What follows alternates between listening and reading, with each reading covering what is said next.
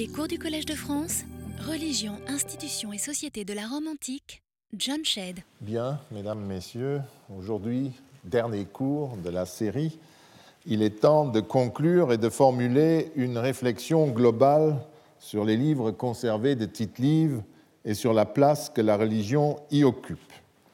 Pour dresser le bilan de notre expérience, qui a consisté à utiliser certains des livres conservés de Tite-Live pour élaborer un petit manuel romain de pratiques religieuses, nous n'allons pas répéter euh, ce que nous avons déjà dit au début. Nous ne reviendrons pas sur la démonstration menée par David Levine il y a euh, pratiquement 20 ans maintenant, euh, qui a prouvé qu'il était inutile d'attendre de Tite-Live une confession concernant sa propre relation avec Dieu et la religion. Lui imputer des qualificatifs tels que sceptique, euh, cynique, crédule ou pieux n'a proprement aucun sens, car le paradoxe que représentent ces jugements explicites sur les signes et prodiges, alors qu'il reproduit malgré tout de longues listes de prodiges difficiles à croire, ne permet pas cette conclusion. Avec Levine et Liebeschütz, vous vous rappelez ces deux auteurs, nous avons rapproché ce paradoxe apparent de l'attitude habituelle qui était celle des Romains face à la divination. Nous n'allons pas non plus reprendre ce qui a été dit de l'objectif et des bénéficiaires de la piété romaine, ni de l'opposition fallacieuse entre pratique privée et pratique publique qui tente actuellement des chercheurs prédéterminés par une représentation au fond chrétienne de la religion, de la pratique religieuse. Nous nous contenterons d'ajouter quelques points de vue supplémentaires aux divers domaines de la piété romaine. Si nous revoyons dans l'ensemble la manière dont les relations avec les dieux sont présentées par Tite-Live, plusieurs données sautent aux, yeux. Nous relevons une série d'oppositions qui définissent le bon comportement religieux la piété face à l'impiété, la piété face à la superstition, comme disaient les Romains, et nous découvrons que la place dévolue aux émotions dans la religion n'était pas du tout la même qu'aujourd'hui. Enfin, en élargissant la perspective, nous devrons, pour conclure, nous demander quelle est la place de la mémoire dans l'attitude de Tite-Live sur la pratique religieuse et surtout, quelle est sa relation avec le présent avec la naissance du nouvel ordre du Principat qui est en train d'advenir après un siècle de conflits et de guerres civiles, et un processus dans lequel la mémoire du passé joue un grand rôle. Dans son ouvrage sur Tite-Live, David Levine a déjà souligné que le principe fondamental de l'histoire romaine de Tite-Live est que les dieux soutiennent les pieux et abandonnent ou combattent les impies.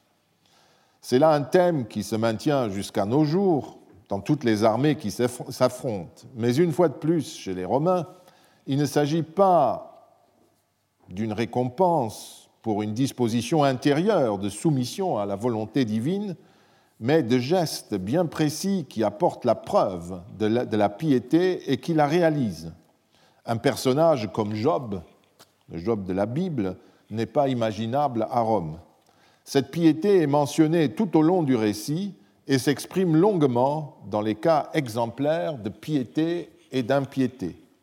Et comme toujours, Tite-Live, comme on l'a maintes fois euh, vu, et comme Livine déjà le soulignait, crée à des moments cruciaux un grand exemple qu'il développe euh, en un chapitre ou deux d'un pieux ou d'un impie. Les grands exemples viennent après les livres sur la fondation de la République. Le premier grand discours qui est fait sur euh, la piété est lié à la volonté de certains Romains, en 390 avant notre ère, d'abandonner Rome après le sac par les Gaulois en 390. Comme il convient à Rome, le dictateur Camille, celui qui a chassé les Gaulois, qui respectait de façon très méticuleuse les obligations religieuses, saisit le Sénat des devoirs qu'il fallait accomplir à l'égard des dieux. On sait qu'à Rome, en effet, tout débutait par les dieux et les devoirs qui leur étaient dus. Il fit donc décider par le Sénat que les temples occupés par l'ennemi devaient être remis en état, délimités à nouveau et purifiés par une expiation. En quelque sorte, prisonniers de l'ennemi, les temples et leurs dieux devaient être rendus à nouveau romains. Cela se faisait par une réinstallation, vraisemblablement une libération de l'emprise ennemie sur ces lieux, et une inauguration suivant la méthode que nous avons décrite, hein, la prise d'hospice, etc. Ensuite, sur une suggestion des livres sibyllins, existait-il déjà à l'époque ou non, nous n'en savons rien, il convenait d'expier cette souillure. Suivent les honneurs accordés à la, cité de Cairé, Chervétrie aujourd'hui, où les prêtres et les rites du peuple romain s'étaient réfugiés pendant la présence gauloise, en permettant ainsi que le culte des dieux ait pu continuer par une sorte de fiction du droit sacré.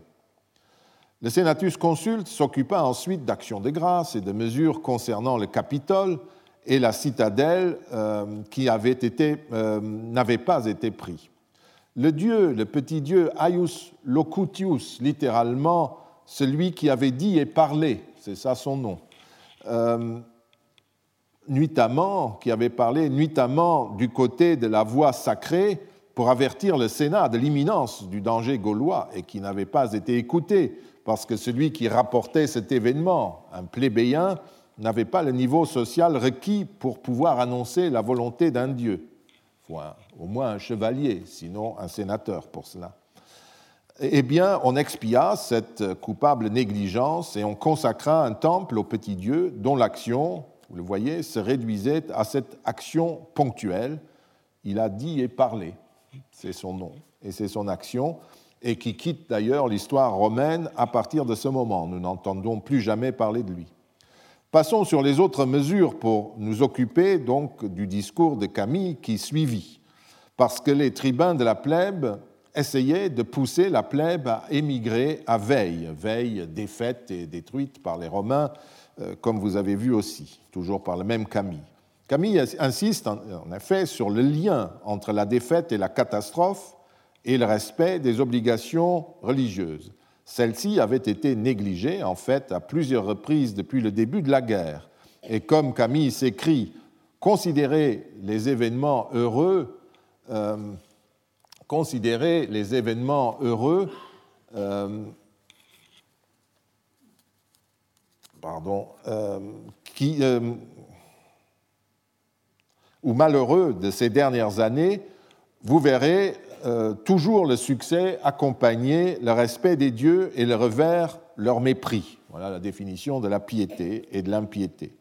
Aussi, les Romains ont-ils gagné pour ne pas avoir renoncé à leur piété les Gaulois ont-ils perdu?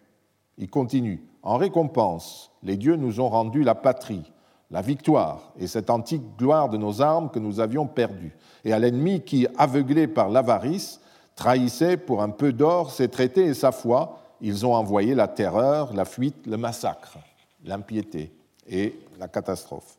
Et bien entendu, Camille conseille et obtient de ne pas abandonner le site de Rome où les dieux et les obligations religieuses des Romains étaient enracinés. Les textes définissent en pointillé ici ce qu'était la piété et l'impiété pour les Romains, ainsi que les effets qu'elles pouvaient avoir. Le dictateur Furius Camillus évoque les signes tangibles du pouvoir divin honoré ou négligé, autrement dit la piété ou l'impiété. Et dans le cas précis, l'impiété publique et privée consisterait à abandonner les obligations rituelles liées à la ville de Rome, siège de la collectivité romaine qui a été fondée par les auspices et les auguria, les augures, c'est-à-dire par la consultation qualifiée des dieux opérés par des magistrats et des prêtres, par Romulus, qui est quelque chose comme le magistrat idéal, et euh, des prêtres qui ont euh, accompagné cette euh, inauguration initiale. On ne saurait se soustraire, pour Camille, à cet accord entre les humains et les dieux. C'est effectivement ainsi que Tite-Live définit la piété et l'impiété. D'abord donc, l'impiété consiste non pas à ne plus croire en Dieu, mais dans la négligence des dieux et des honneurs auxquels ils ont droit. Le Romain impie néglige volontairement les obligations rituelles parce qu'il juge qu'il peut s'en passer. Dans les situations critiques, Tite-Live insère toujours ce type d'exemplum.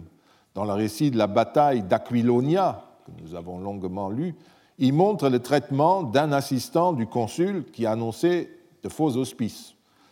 Dans la description des premiers mois de la deuxième guerre punique, c'est la conduite du consul Flaminius lui-même qui est en cause. À la fin de cette deuxième guerre punique, c'est celle d'un légat de Scipion, Pléminius.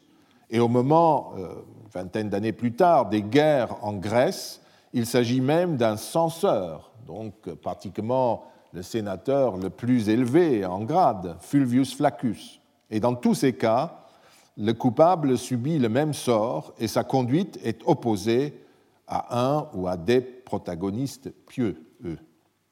Voyons de plus près ces histoires. J'ai déjà raconté plusieurs extraits de l'histoire de la bataille d'Aquilonia contre les Samnites en 293 avant notre ère.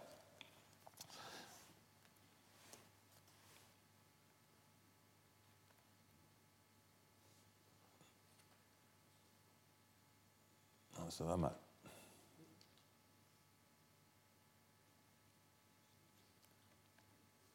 Voilà. Euh, un des trois pulaires, vous avez euh, ça c'est encore Camille, un des trois pulaires qui assistait le consul Papirius dans la prise d'hospice qui précédait la bataille, tricha parce qu'il voulait en découdre avec les ennemis. Il annonça au consul euh, des auspices très favorables, alors qu'en fait, les poulets n'avaient même pas consommé les boulettes qu'il leur avait présentées, ce qui constituait un signal très inquiétant. Confiant dans cette annonce du pulaire, en tout cas, le général donne l'ordre de, se ranger en ligne de bataille. Les autres pulaires conçurent des scrupules et dénoncèrent la fraude au neveu du général, qui fit une enquête et rapporta ensuite les faits au consul. Papirius décida que l'hospice qu'il avait reçu était excellent il donna par ailleurs l'ordre au centurion de placer l'impie, le pulaire en question, le pulaire belliqueux, devant le front et de se préparer à la bataille. Et avant le début des combats, un javelot venu d'on ne sait où étendit raide mort le pulaire. Le consul informé constata que les dieux avaient approuvé sa décision et avaient puni le coupable. Un corbeau poussa alors un cri très fort apportant à nouveau un signe favorable. Le général ordonna d'attaquer et, vous connaissez la suite, il remporta une éminente victoire. C'est donc un témoignage de piété parfaite. Papirius est un, un, homme pieux, profondément pieux, par sa constance, et le pulaire, évidemment, était un criminel, un impie. L'infraction rituelle grave et intentionnelle se retrouve chez un chef d'armée, le consul de 249 avant notre ère, Publius Claudius Pulcher, qui aurait violemment réagi au retard causé par le manque d'appétit manifesté par les poulets divinatoires. Euh, ça se passait sur un bateau, c'est des, batailles navales à l'époque, et il aurait jeté leur cage à la mer avec la fameuse formule qu'ils boivent s'ils ne veulent pas manger. Enfin, euh, le grand, euh, malheureusement, nous n'avons pas, je parie que tite va longuement développer cette histoire des poulets qui sont envoyés à la mer, mais que nous n'avons pas, puisque nous n'avons que ce petit résumé. Et à l'époque où étaient faits ces résumés, le monde était en train de changer et les chrétiens n'avaient pas besoin d'exemplats sur la religion romaine. Donc en général, ils coupaient ça de ces passages de leur résumé. Mais si nous avions le texte de Tite-Livre, je suis sûr que ce serait aussi développé que l'affaire de Camille, de Papyrus ou de Gaius Flaminius. L'infraction rituelle de, du grand contenteur des dieux, Gaius Flaminius, est beaucoup plus grave et très développée. Là, nous avons le texte original. Hannibal, qui euh, descendait, euh, Hannibal, qui descendait euh, en 217 le long de l'Adriatique, et qui connaissait le caractère impulsif du consul Flaminius, ne cessait de le provoquer et de l'attirer dans un combat et dans un piège en dévastant les fermes et les villes de la vallée ombrienne où était installée la clientèle politique de Flaminius, ce sont des colonies. Or, Flaminius avait dû se rendre à Rome en vue de sa réélection comme consul, comme ça se faisait à l'époque. À Rome, il n'avait pas que des amis et il craignait que l'on empêche de retourner auprès de son armée en retardant les procédures d'entrée en fonction. Impatient d'en découdre avec les Carthaginois, vous voyez que c'est d'ailleurs toujours des gens euh, comme le Pulaire qui sont belliqueux, qui, ont envie d'en découdre et ils oublient tout le reste. Donc il, il quitta Rome dès qu'il fut investi de sa fonction, sans assister au Nouvel An, à la procédure des vœux réguliers pour le salut du peuple romain, sans annoncer et célébrer les féries latines sur le mont Albin et sans prononcer les vœux de départ traditionnels au Capitole. C'est en tout cas ainsi que euh, son comportement est décrit. Nous avons parlé de ces procédures et nous retiendrons juste que les Romains jugèrent que le bouillant consul portait la pleine responsabilité de la catastrophe du lac Trasimène près de Cortone, où Hannibal réussit à l'attirer dans un piège et à le tuer avec son armée.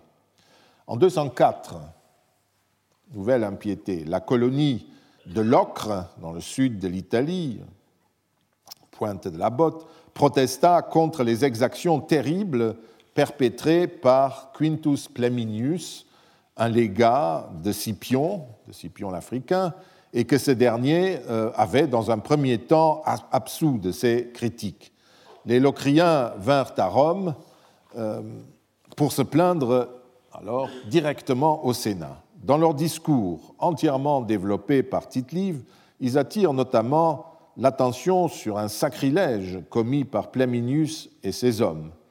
Non seulement ces derniers avaient cruellement puni les Locriens qui avaient auparavant rejoint le camp carthaginois, mais ils avaient également pillé le vieux temple de Proserpine, hein, qui appartenait à cette cité. Les Locriens avertissent aussi les sénateurs de ne plus rien entreprendre avec ces soldats-là, sans s'être d'abord purifiés de leurs crimes, de peur que le sacrilège qu'ils avaient commis, ils ne l'expient non seulement par leur sang, mais par un désastre touchant leur peuple. Ils considèrent donc que les Romains, dans leur ensemble, sont responsables du sacrilège, du vol d'objets sacrés, euh, ce qui est typique parce qu'un euh, particulier ne peut, à la limite, ou même un groupe de particuliers, ne peut pas euh, s'engager pour l'ensemble. Celui qui est responsable en cas de destruction et de vol d'objets d'un dieu ce ne sont pas ces quelques individus qui ont fait cela, c'est le peuple dans son ensemble. Et euh, c'est très intéressant pour raisonner sur la place de l'individu dans la religion romaine. Mais passons. Au cours du euh, débat qui suivit, euh, les sénateurs décidèrent de faire arrêter finalement Pléminius et de le ramener à Rome pour y être jugé, de réparer les dommages causés aux Locriens et de les traiter désormais en alliés et en amis. Les tribuns devaient faire déposer son commandement à Scipion, on était allé même jusque-là, et pour ce qui nous intéresse, l'or volé à Proserpine serait rendu au double, et surtout, on ferait une cérémonie expiatoire après avoir demandé au Collège des pontifes pour le déplacement, l'ouverture, la violation de ce trésor sacré quelle expiation, à quel Dieu et avec quelle victime il convenait de les faire. Un forfait du même type fut commis euh, une vingtaine d'années plus tard, en 174, euh, avant notre ère, quand le censeur Quintus Fulvius Flaccus, euh,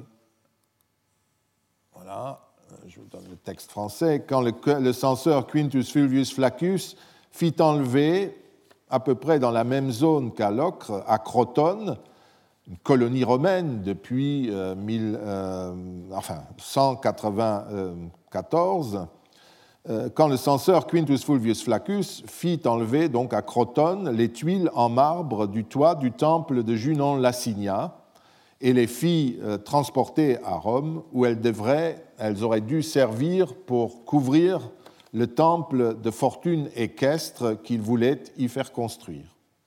Les Sénats, à nouveau, s'en émut quand il l'eut euh, su, blâma le censeur et fit remplacer les, tuiles.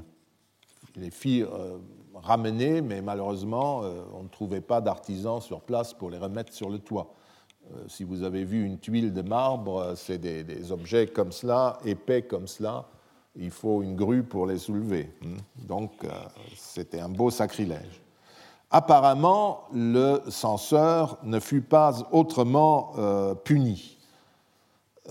mais il, finit fou, le pauvre homme, peu après, raconte tite Un troisième cas d'impiété euh, porte sur le manquement volontaire au code élémentaire des relations sociales, notamment à la parole donnée et à la bonne foi. Ce sont bien entendu les ennemis hein, qui volent ce code en rompant les traités ou en manquant à la parole donnée, car les Romains sont décrits comme le peuple de la bonne foi, de la fides. Jupiter lui-même a à ses côtés au Capitole un temple de Fides, de la bonne foi. Et lui-même, son vieux nom, c'est Dius Fidius, Jupiter loyauté, en quelque sorte. Euh, certes, une telle formule est placée chez tite dans la bouche d'un ennemi, Nabis. Euh, vous voyez sa citation, Nabis, le roi de Sparte. Mais euh, cette formule exprime, je crois, sans ironie, ce qui était un vrai mot d'ordre romain. Le récit sur la guerre punique est rempli de traités euh, rompus et de parjures, et en général ce sont les puniques, le thème de la fides punica, par ironie, la, bonne foi, entre guillemets, des Carthaginois est célèbre, n'est-ce pas? En général, ce sont les puniques, et notamment Hannibal, qui violent les accords et les traités à lire le tout, évidemment, et un lecteur de Tite-Livre lisait tout, euh, on découvre qu'il existe des anecdotes qui illustrent l'inflexibilité affichée des Romains devant le manquement à la parole donnée, mais aussi le, maniement très habile de cette notion. En 321, quand l'armée romaine fut, euh, euh, voilà pour Hannibal, n'est-ce pas un exemple, en 321 avant notre ère, quand l'armée romaine fut encerclée et capturée sans coup férir par les Samnites dans le défilé appelé les fourches codines, les consuls conclurent avec les, Samnites non pas un traité, mais une promesse de traité dont ils étaient seuls responsables. Une fois l'humiliation du passage sous le joug euh, passée et l'armée sauvée malgré tout, retournée à Rome, les consuls démissionnaires, un interrègne fut instauré. Puis ils révèlent leur plan. Ils avaient sauvé euh, l'armée et Rome pouvait donc recommencer la guerre. Quant à la parole donnée, puisqu'ils avaient promis de faire un, un traité, il suffisait de considérer qu'ils s'étaient engagés sans avoir l'approbation du Sénat et du peuple. Après les avoir fouettés au comitium, les autorités romaines devraient donc simplement les livrer aux samnites par les fessiaux, ces prêtres qui transmettent la correspondance internationale, disons-le comme cela. Et une fois arrivés euh, sur place, euh, une fois arrivés sur place, eh bien, euh, quand ils sont remis au aux Samnites, l'un des consuls, ils sont livrés parce qu'ils avaient fait une promesse qu'ils ne pouvaient tenir. Donc les Romains disaient, nous, ça, on ne reconnaît pas ça, et ils sont parjure, on vous rend, vous en faites ce que vous voulez. Et euh, pendant que cela se fait, euh, l'un des consuls donne un coup de genou au Fécial, prêtre romain, en s'écriant que lui, qui désormais appartenait aux Samnites, il a été remis à eux, avait porté atteinte à un messager romain, sacro-saint, et que les Romains avaient donc un prétexte pour faire la guerre. La réponse du chef samnite est cinglante. Il souligne la perfidie évidente des Romains et leur pratique étrange de la bonne foi à la parole donnée. À nos yeux, évidemment, le chef Pontius, le samnite, a raison. Les Romains agissent avec une mauvaise foi évidente, et notamment les deux consuls. Il faut toutefois considérer de nouveau euh, que dans cette civilisation ritualiste, le jeu avec les éléments formels est la règle. Les Romains exploitent de façon extrême ici l'espace du formalisme, en se donnant même un motif légitime pour entrer à nouveau en guerre. Et le chef Pontius, le chef des Samnites, qui comprend très bien ce qui est en train de, se passer, ne peut rien faire. Il est lui-même lié. Il aurait dû prendre une autre décision, comme un des anciens du conseil samnite le lui avait conseillé quand euh, il était en position de force, quand il avait fait prisonnier toute l'armée romaine avec ses chefs. Euh, il aurait dû prendre alors la décision euh, de les faire tuer ou je ne sais pas quoi. Et maintenant, il doit céder parce que formellement, les Romains euh, respectent, le peuple romain respecte la bonne foi. Et c'est à la prochaine bataille, la bataille finale d'ailleurs, de prouver qui a raison et qui a le soutien des dieux. Et évidemment, comme Tite-Live connaît la suite et l'issue de l'histoire, il sait qu'à Aquilonia, euh, les Romains battent les Samnites définitivement, eh bien, c'est un acte de piété. C'est ça la fides romana. L'histoire prouve que comme Hannibal, aux yeux des Romains, Pontius avait tort.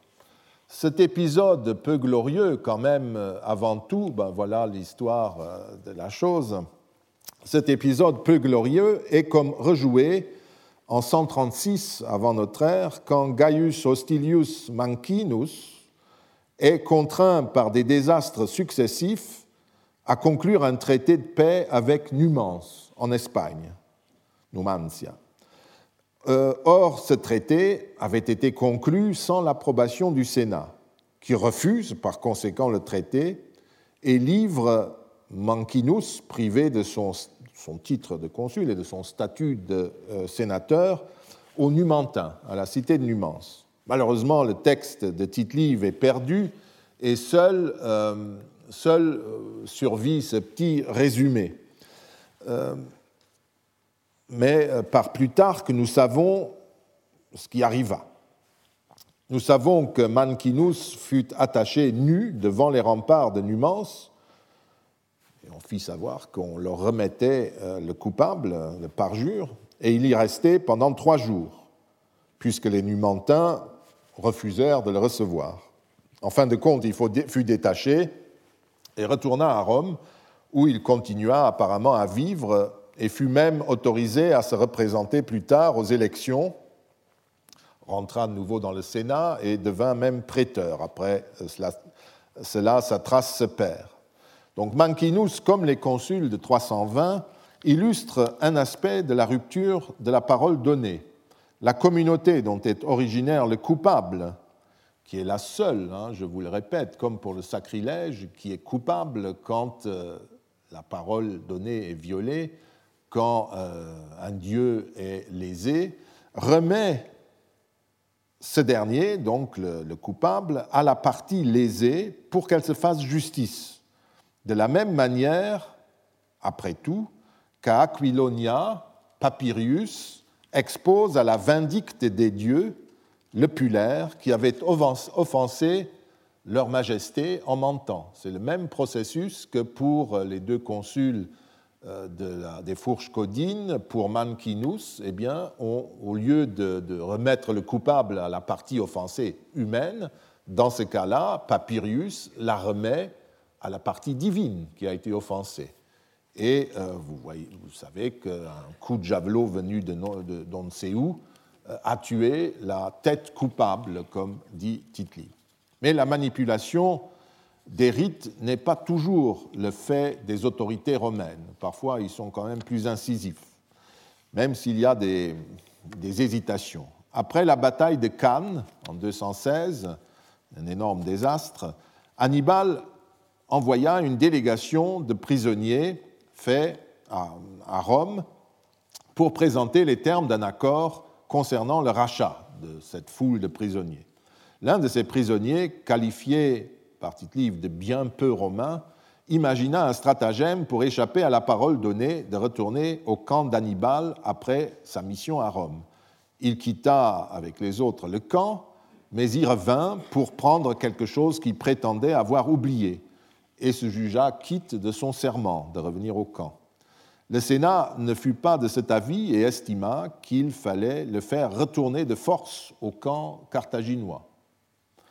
L'affaire n'en resta pas là, Apparemment, les Romains étaient moins, euh, moins unanimes sur la conduite à suivre.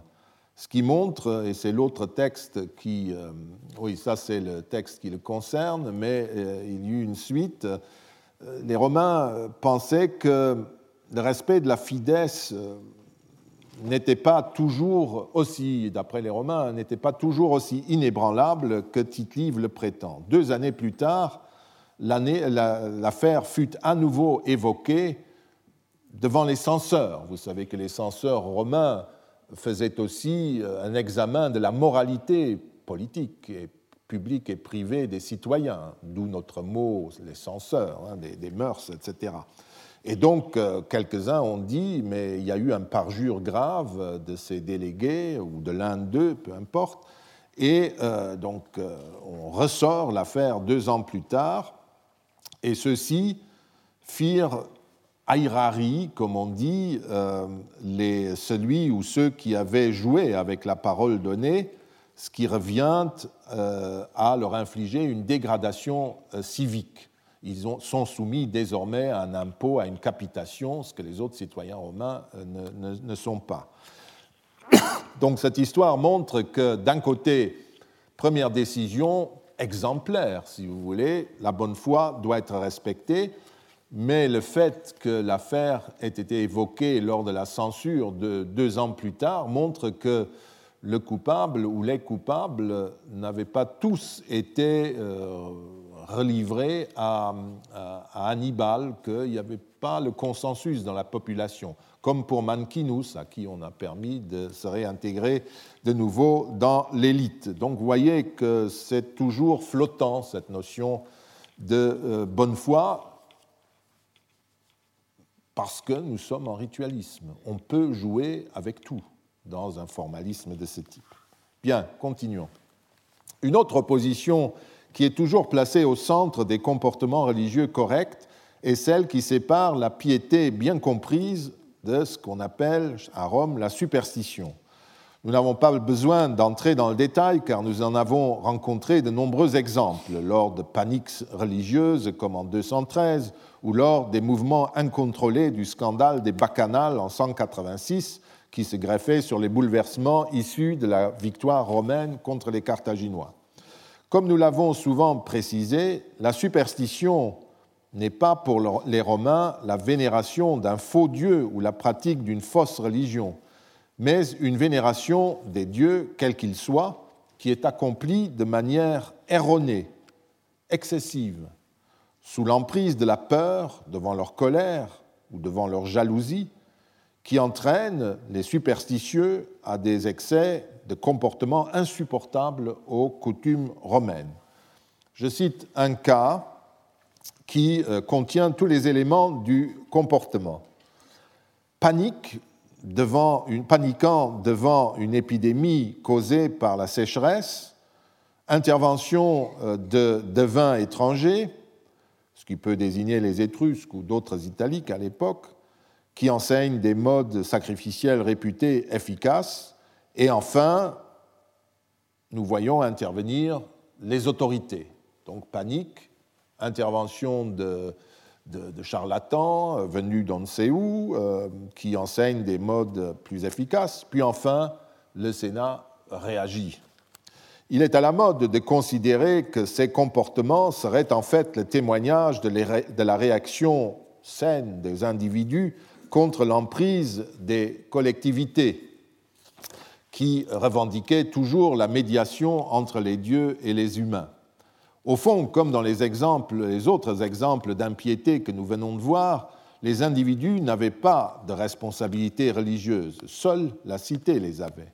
Il convient toutefois de préciser que ce principe ne concerne pas seulement la religion publique, mais que la même médiation et donc la même responsabilité incombait à chaque père de famille ou à chaque président d'association ou de collège.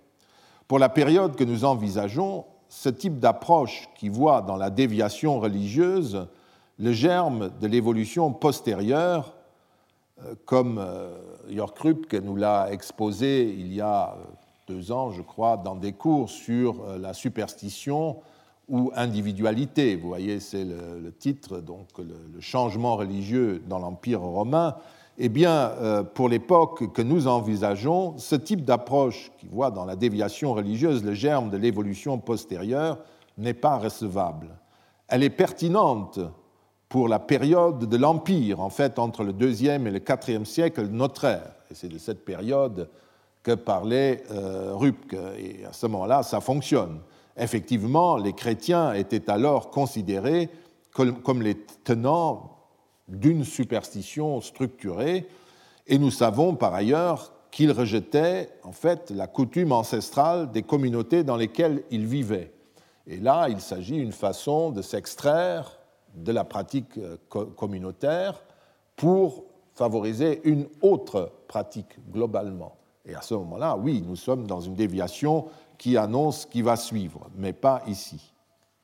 Avant euh, cette époque, euh, et à la même époque d'ailleurs, il y avait beaucoup de superstitions à l'époque qui voit le développement du christianisme, qui n'ont jamais connu le même succès que celle des chrétiens et qu'on ne peut simplement, pas, euh, simplement assimiler à des stades moins développés de la religiosité chrétienne. En tout cas, sous la République, cette manière de considérer les superstitions ne mène nulle part, puisque nous n'en savons presque rien, et qu'il s'agit avant tout de la recherche de techniques rituelles efficaces, plus efficaces en tout cas que celles qui étaient utilisées jusque-là, et non de la quête d'une nouvelle piété, de l'enseignement d'un corps, d'une doctrine structurée, comme le sera euh, quatre, cinq siècles plus tard le christianisme. Ce dont il convient aussi de tenir compte est que les autorités romaines ne s'intéressaient en fait guère aux idées et aux pratiques de ceux qu'ils qualifiaient de superstitieux. Certes, comme je l'ai dit, ils considéraient que leur attitude prêtait aux dieux un caractère tyrannique et dominateur qui n'avait pas dans les coutumes romaines, car celles-ci considéraient plutôt comme les dieux comme des partenaires des Romains, comme des dieux citoyens. Et donc euh, leur comportement est excessif et, condamnable par là. Mais cette opinion déviante n'est pas l'objet principal des conflits. Généralement, l'enquête des magistrats révèle ce que Pline le Jeune, au début du deuxième siècle de notre ère, à propos des chrétiens justement, appelle une misérable superstition. Ces idées, quelles qu'elles soient, étaient méprisées, comme les dieux étrangers, elles n'étaient pas poursuivies, ou elles n'étaient poursuivies que si elles causaient des troubles de l'ordre public, ou encore, à ce moment-là, ne l'étaient-elles que ponctuellement, pendant un moment, et puis la page était tournée euh, et on continuait comme avant. Et une fois l'ordre rétabli, les autorités oubliaient les nouveaux dieux et les excès de pratiques religieuses. C'est dire qu'ils n'y attachaient aucune importance et qu'il est inutile de chercher dans leur condamnation de la superstition que tous font un discours aristocratique déconnecté de la réalité d'une nouvelle religion en train de se développer. Il fallait, pour avoir ce jugement, une autre conception de la religion que celle des Romains de l'époque. Ce sera possible plus tard, mais à cette époque-là, euh, il n'en est pas question.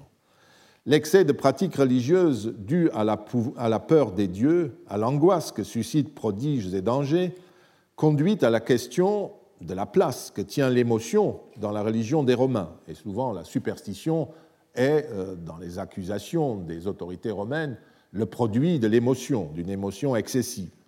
J'ai déjà fait allusion à plusieurs reprises au lien euh, entre l'émotion et ce que certains auteurs du XIXe siècle qualifiaient de véritable religion, c'est-à-dire la religiosité intérieure telle que les christianismes la définissent. Peut-on déduire de la lecture de Tite-Live que la religion romaine connaissait ce type d'émotion? Une première réponse sera que dans la mesure où il s'agit d'une religion ritualiste, la part laissée à l'émotion est forcément minime. En outre, l'émotion n'avait pas dans la société romaine la place qu'elle a dans la nôtre. Les rites du deuil suffisent à le prouver, puisqu'il n'était pas habituel d'exprimer publiquement sa douleur. Et généralement, les pleurs eux-mêmes étaient rituels et on engageait pour cela des professionnels. En revanche, l'expression publique d'une émotion à travers les pleurs versés en public n'était pas du tout prescrite. Hommes d'État et généraux pleurent copieusement, et cette fois, le lecteur moderne est plutôt gêné par un tel déploiement de sentiments.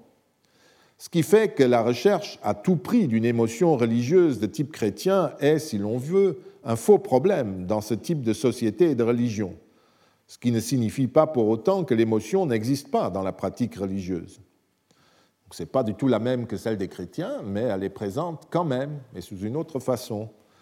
Ils sont différents. Si nous euh, relisons l'épisode de la bataille exemplaire d'Aquilonia en 293, nous nous apercevons en fait que l'émotion est omniprésente.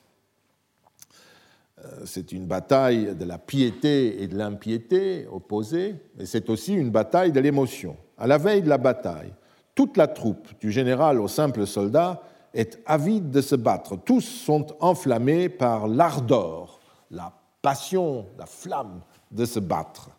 Le pulaire, euh, le pauvre, obéit à cette passion et déforme le rituel divinatoire. Laitus, rempli de joie à l'annonce d'un hospice excellent, hein, vous voyez la deuxième ligne avant la fin, joyeux, euh, le consul décide d'attaquer. Mais entre-temps, les autres pulaires ressentent des scrupules. Autrement dit, ils ont peur devant les conséquences que peut entraîner l'infraction, nouvelle émotion. Le neveu du consul, qui doit transmettre ses scrupules, agit conformément à la tradition, même s'il est défini par Tite-Live comme un jeune homme né avant la doctrine qui méprise les dieux, donc un homme respectueux des dieux et des rites, et pas comme ces gens du premier siècle avant notre ère qui faisaient changer la législation sur la prise, la, divination. Euh, avant les assemblées, etc. Je pense que c'est un peu ça qui est derrière, le fameux Claudius ou des gens comme cela. Bien, ce jeune homme ne s'affole pas, il n'a pas peur, à nouveau les sentiments maîtrisés, mais il fait une enquête pour vérifier le fait qu'il rapporte ensuite à son oncle. Ce dernier se conforme à la pratique rituelle. Comme le mensonge du pulaire a conféré aux hospices impétratifs réguliers le caractère d'un signe imprévu, Papirius décide, comme il en avait le droit, que le signe qu'on lui a annoncé était très positif et qu'il le recevrait comme tel, ce qui était permis. Hmm? Donc, résistance à l'émotion. Et donc il attaque. Papirius ne se trouble pas, il demeure persuadé que les rites correctement célébrés leur donneront le salut ou la victoire. Et le récit lui donne raison. Papirius livre aux dieux par son, euh, celui qui, par son mensonge, leur a menti, et euh, les dieux se font justice avant la bataille même et envoient en outre un deuxième signe favorable. Et le consul, à nouveau, est euh, saisi par euh, la joie, laitus augurio, tout joyeux à ce signe envoyé, et il constate que les dieux le soutiennent. Dans son récit, Valère Maxime qui prend ces choses souvent chez Tite-Live et qui résonne de la même manière. C'est un auteur de l'époque du début de l'Empire, de notre ère donc. Valère Maxime insiste notamment sur la euh, confiance de Papirius, fidente et animo, l'âme remplie de confiance, de, foi dans euh, la parole euh, des dieux. Et il qualifie le consul de homme sévère, consul respectueux des rites religieux, commandant résolu, en saisissant par une intuition rapide la limite des craintes à avoir, la nature du châtiment mérité, la voie de l'espérance. La vertu de Papirius qui nous intéresse est qu'il a su poser modum timoris, une limite à la peur. C'est un consul qui demeure inaccessible à l'émotion quand, à un moment d'extrême danger, une infraction religieuse qui met en cause la légitimité de son commandement est découverte. Sa détermination lui fait reconnaître d'un coup qu'il ne faut pas céder à la peur, mais qu'il faut se dégager de la responsabilité de la faute en livrant le coupable au Dieu et ouvrir ainsi la voie à l'espérance. Pendant l'action, donc, Papirius ignore l'émotion, la peur devant l'offense possible des dieux et s'en tient à la règle rituelle. Après la réussite du rite, il se laisse aller à la joie. Et on dit, qu'il n'y a jamais eu de victoire plus joyeuse que celle de Papyrus et de son collègue. Les troubles suscités à Rome par le désastre de Cannes, on en a parlé deux ou trois fois, et encore tout à l'heure, et la prise de Tarente, alors qu'Hannibal s'est trouvé à un mille des murailles de Rome, donnent un autre exemple de l'antagonisme entre sentiment et piété. Tite-Livre raconte, vous vous le rappelez, comment le Forum et le Capitole furent alors envahis par une foule de femmes, par la plèbe rustique et par les charlatans qui, sous l'empire de la panique, se laissent aller à des rites qui n'avaient plus rien en commun avec la coutume ancestrale.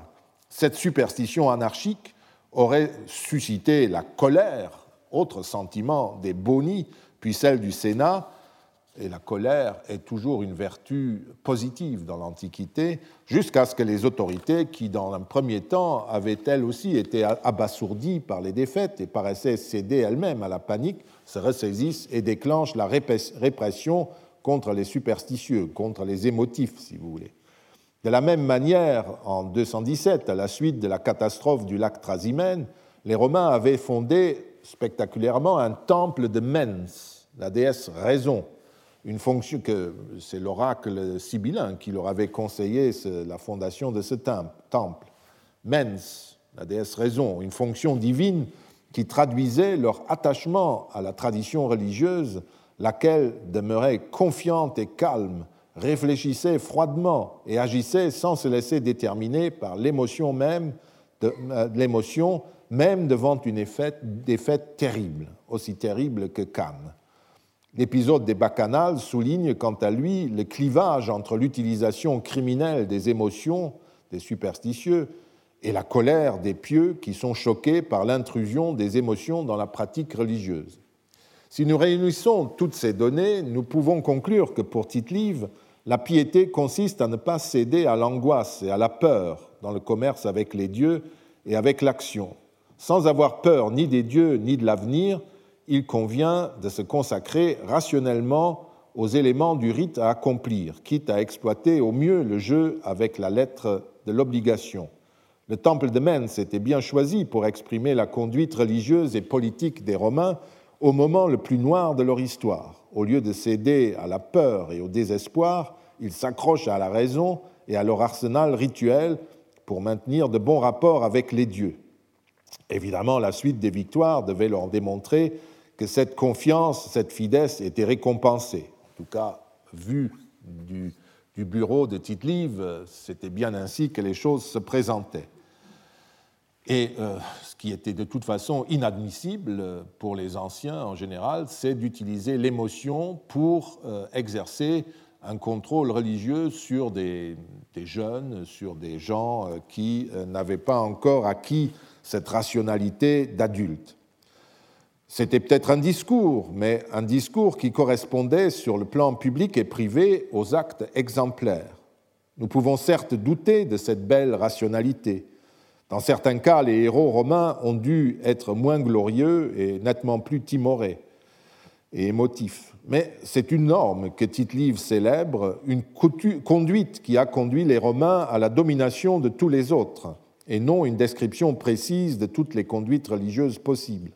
Cet idéal peut être mis en doute, comme je l'ai dit, comme, peut l'être, euh, par exemple, l'exigence de foi et d'adhésion intérieure au dogme de la foi chez les chrétiens. Constater que tous les chrétiens ne correspondent pas ou pas toujours à cet idéal ne change rien quant à la volonté qui est constitutive d'une religion collective fondée sur cette euh, demande. Tout ceci nous conduit au contexte dans lequel Tite-Live a écrit son histoire. La question que nous pouvons nous poser concerne la pertinence de cette idéologie religieuse. S'agit-il d'une interprétation idéalisante du passé qui doit servir de propos politique, le propos politique du moment, c'est-à-dire la fondation de l'Empire, ou bien s'agit-il seulement d'une description de ce que les sources de Tite-Live contenaient? Nous, relevons, nous revenons en fin de compte aux questions que nous avons posées au début de ce parcours. Quel est le rapport que l'histoire de Tite-Live entretient avec l'histoire du passé et du présent? Tite-Live retranscrivait-il c'est que dans ses recherches, dans les vieilles archives, les annales et autres traités d'érudits précédents avaient rassemblé, ou bien s'appuyait-il sur une série de données pour reconstruire un passé qui se référait en fait à l'inclination des puissants de Rome à ramener la République du passé? Quel est notamment le rapport avec l'œuvre restauratrice du triumvir octavien qui se faisait en même temps? Que pouvons-nous répondre, en partant de la religion telle qu'elle est décrite par Tite-Live? Le portrait qu'il en trace et qui nous a servi pour composer une sorte de petit manuel de religion romaine, scandait-il les entreprises du triumvir et du prince, fût-ce du bout des lèvres? Il nous manque évidemment énormément de données, non seulement pour la majeure partie du IIIe siècle avant notre ère, qui nous aurait permis de comprendre l'introduction de ce qu'on appelait les rites grecs du culte de Cérès et plus généralement le développement de ce mode grec de la célébration du culte romain mais aussi l'évolution progressive au cours de la première guerre punique du système des hospices, qui se standardise en quelque sorte. Dramatique est aussi la perte de tous les livres concernant les 130 dernières années de la République et le début de l'Empire. L'œuvre de Sylla, de César, les attaques du système de l'annonce de signes contraires avant les assemblées et l'œuvre même d'Octavien Auguste, tout cela est perdu. Nous, nous avons par exemple perdu ainsi l'un des moyens de contrôler euh, le système divinatoire tel que Cicéron l'a reconstruit dans ses plaidoyers et traités. Il est la seule source.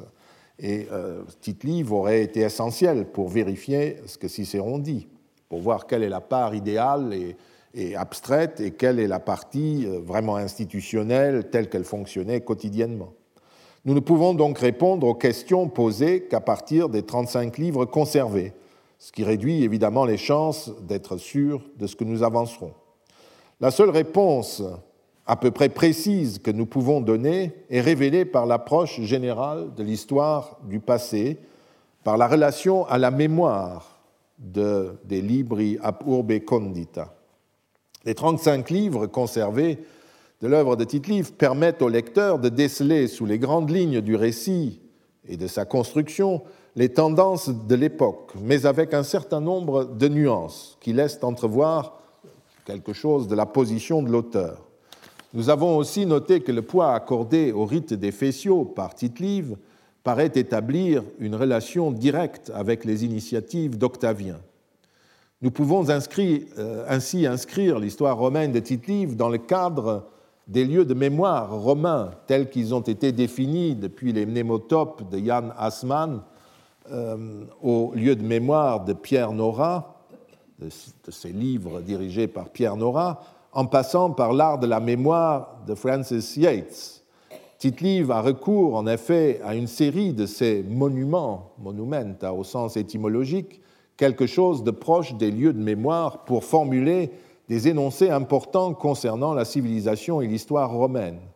Ce n'est pas seulement la Rome des lieux de mémoire physique, mnémotope, si vous voulez, qui sert de trame au premier livre, ainsi que Mary Yeager l'a démontré, mais aussi des figures comme Romulus et Numa, Camille, Flaminius, Fabius Maximus, Papirius Cursor, les deux Déquii, Scipion, Flamininus et Polémile. Et comme nous l'avons nous-mêmes prouvé il y a quelques années en commentant les questions romaines de Plutarque, ces lieux de mémoire ne servent pas seulement de moyens mnémotechniques pour mémoriser des discours, comme les quelques passages techniques qui sont conservés semblent euh, le dire, dans la mesure où ils sont étroitement liés, ces lieux, à des représentations et à un contenu culturel ou politique, ils peuvent servir de moyens mnémotechniques pour mémoriser des pans entiers de l'histoire ou de la culture romaine, et aussi pour transmettre des énoncés idéologiques. Ça peut servir, par exemple, de moyen d'enseignement. Ainsi, comme on a pu le montrer, la figure euh, du triomphateur Camille, on a lu euh, des extraits de son fameux discours, et notamment son discours destiné à empêcher l'établissement des Romains en un autre lieu, constitue un, des lieux de, ces lieux de mémoire qui fut successivement exploité, notamment au premier siècle, avec des arrière-pensées différentes par Cicéron et Pompée, par César et par Octavien. Est-ce à dire que Tite-Live adopte le point de vue du dernier, d'Octavien? Sans doute non. Comme les autres grands hommes romains, dont nous trouvons aussi les statuts et les éloges au Forum d'Auguste, Camille faisait partie de l'héritage idéologique de tous les Romains, et il était en quelque sorte normal que l'historien s'en serve.